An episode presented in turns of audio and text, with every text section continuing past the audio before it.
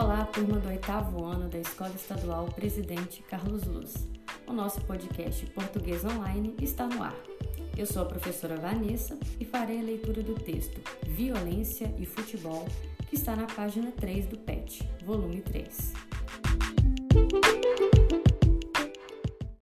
Violência e futebol. É cada vez mais notório e triste o esvaziamento dos campos de futebol e os porquês são claros no momento em que vemos a violência a campear nos estádios, fora deles e nas redes sociais. É comum agora, em qualquer derrota ou mau resultado, a agressão a dirigentes, jogadores e comissão técnica de forma direta. Torcedores estão se tornando bárbaros, prontos a agredir com palavras e fisicamente qualquer integrante do espetáculo esportivo e até quem está fora dele.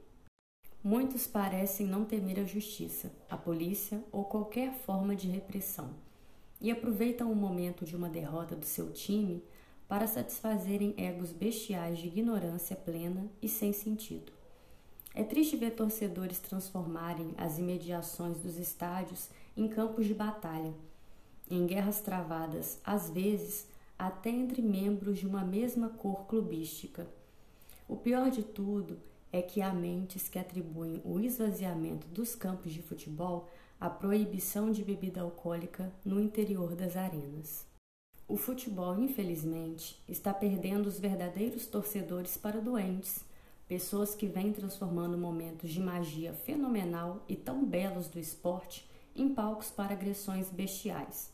Do jeito que a coisa vai, poucas serão as pessoas sérias que participarão deste belo teatro do futebol, diante dos horrores da agressão, da destruição sem piedade. Essa foi a leitura da aula de hoje, pessoal, e eu espero que vocês tenham curtido. Cuidem-se e bons estudos!